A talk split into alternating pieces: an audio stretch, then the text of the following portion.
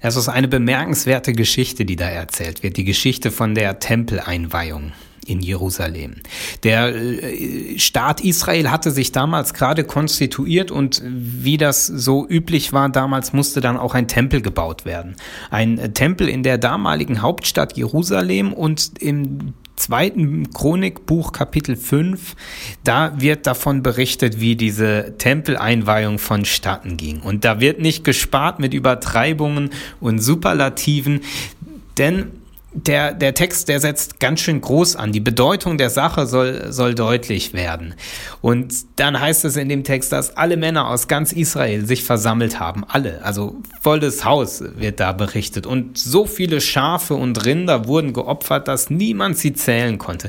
Natürlich eine maßlose Übertreibung, aber das alles zielt auf einen gewissen Effekt, der mit dem Finale der Geschichte erreicht werden soll. Dann wird davon berichtet, dass die Lade, das heiligste Objekt des ganzen Landes feierlich in den Tempel transportiert wurde. Alles Heilige sollte an diesem einen Ort zentral versammelt sein. Und alle religiösen Funktionsträger und Würdenträger, die stimmen zum gemeinsamen Gesang und zum gemeinsamen Musizieren an. Und als sich da das erhebt, da klingt es wie eine Stimme. Mehr geht nicht.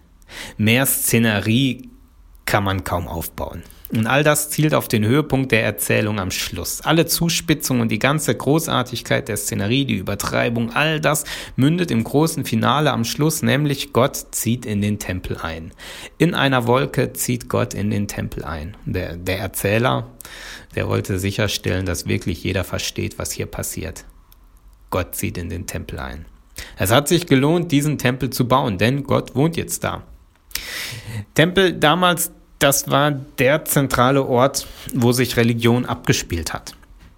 Und die Tempel, die konnten, äh, die waren, waren baulich auf unterschiedliche Weise umgesetzt und äh, in der Architektur, da steckte auch eine religiöse Aussage. Es gab im Wesentlichen zwei Arten, die Tempel zu bauen. Das war entweder als Langraum oder als Breitraum. Ein Breitraum, äh, also quasi ein Tempel im Querformat, betonte die Nähe zwischen Gott oder zwischen der Gottheit und der Gemeinde. Da war dann die Götterstatue oder der Altar relativ dicht an der Gemeinde, die sich davor versammeln konnte, weil der Raum ja in die Breite ging.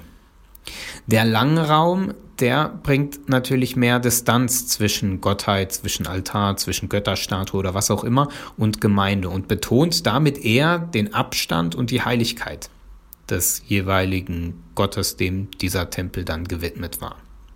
Der Tempel, der hier eingeweiht wurde, damals in Jerusalem, der hatte das Innenmaß 3 zu 1. Das war das Bildschirmverhältnis sozusagen des Tempels. Ein Langraum. Das klingt erstmal sehr abstrakt. Das Interessante ist, dass kein anderer Tempel in der Gegend damals einen so ausgeprägten Langraum hatte. Es wurden viele Tempel ausgebuddelt in dieser Gegend und zu jener, äh, aus jener Zeit jedes Kaff hatte zeitweilig einen eigenen Tempel, aber der Tempel, der hier aus, ähm, beschrieben wird, der hat die ausgeprägtesten Langmaße. Er betont also auf extreme Weise die Distanz zwischen Beta und Gott, mehr als jeder andere Tempel in der Region in dieser Zeit. Und dann gab es in dem Tempel ja noch das Heiligtum im Heiligtum, also der Ort, wo Gott dann tatsächlich wohnen sollte, war nochmal gesondert abgetrennt. Da wird die Heiligkeit und die Distanz Gottes auf, auf starke Weise betont.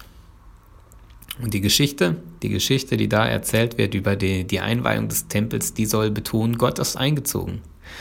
In seiner Herrlichkeit in einer Wolke und wohnt jetzt da im Tempel. Und die Geschichte mit dem Tempel, die geht spannend weiter, denn der hält eine ganze Weile und dann, ich erzähle ein bisschen zusammenfassend und dann wird er zerstört. Diesen Tempel ereilte also das gleiche Schicksal wie eigentlich jeden anderen Tempel aus der Antike auch, nämlich kaputt zu gehen. Er wurde dann nach einiger Zeit wieder aufgebaut, hielt wiederum eine kurze Zeit und wurde dann wieder zerstört. Einmal waren es die Babylonier und einmal die Römer.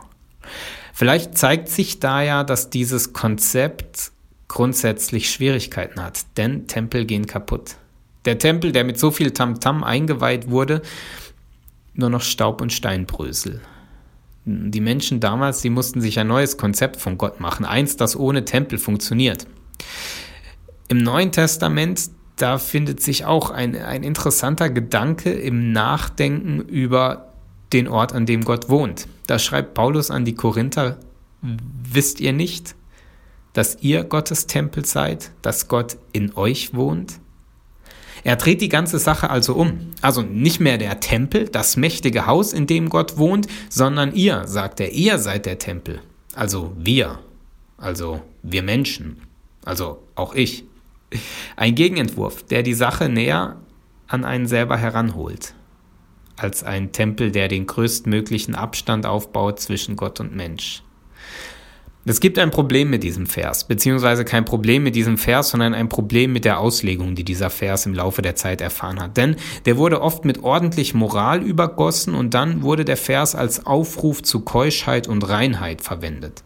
Das passiert leider erschreckend oft, dass die wirklich spannenden und aufregenden Gedanken, ähm, die Gottesvorstellung verändern können, die im, im Leben echte Spuren hinterlassen könnten, dass die dadurch banalisiert werden, dass sie in moralische Gebote verwandelt werden. Hier findet sich ein für damalige Zeit revolutionärer Ansatz, sich eine Vorstellung von der Wohnung Gottes, vom Tempel zu machen, und der wird dann banalisiert, wenn er als moralischer Aufruf verstanden wird. Und so wurde dieser Vers leider oft verwendet. Hier wird die Gottesbeziehung ganz dicht rangeholt, aus dem Tempel raus in den eigenen Körper rein. Und der eigene Körper wird dann der Ort,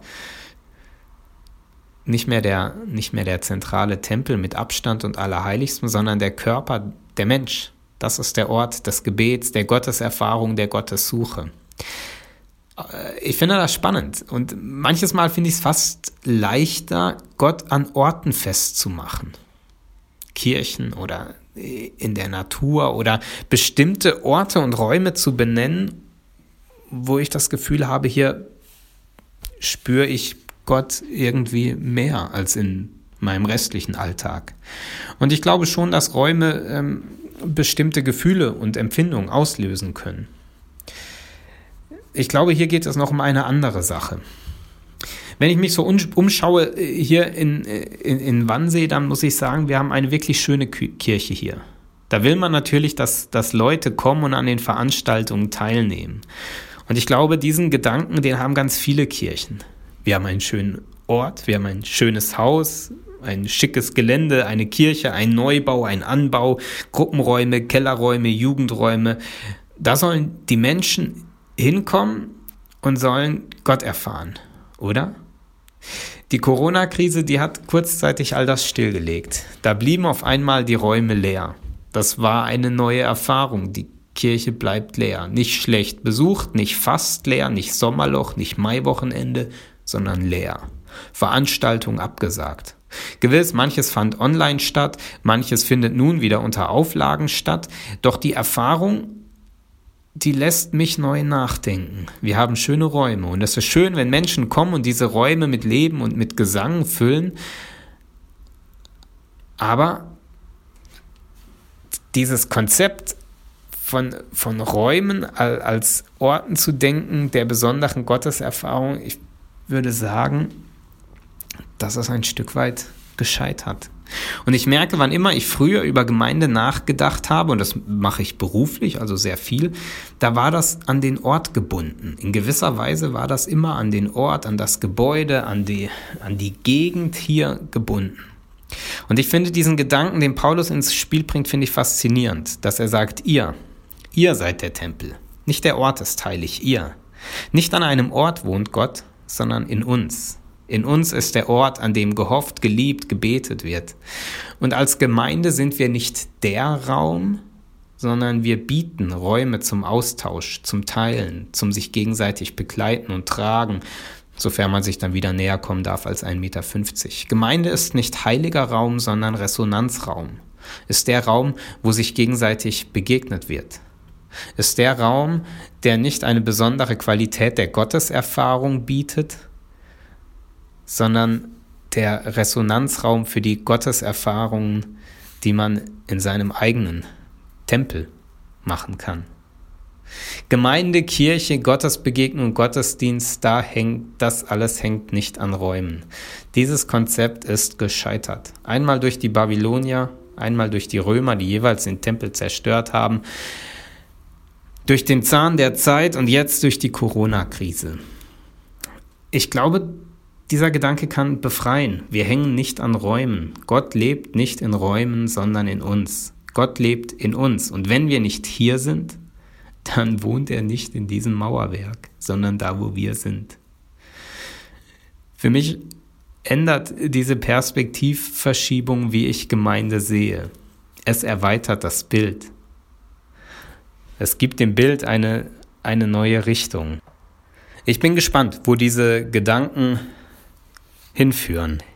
Die Menschen damals, die haben eine Weile gebraucht, nachdem der Tempel kaputt war, um sich neu zu sortieren und zu schauen, welches Konzept von Tempel, von Gott, von Gemeinde, von Gemeinschaft, welches Konzept trägt jetzt? Welches Konzept taugt noch?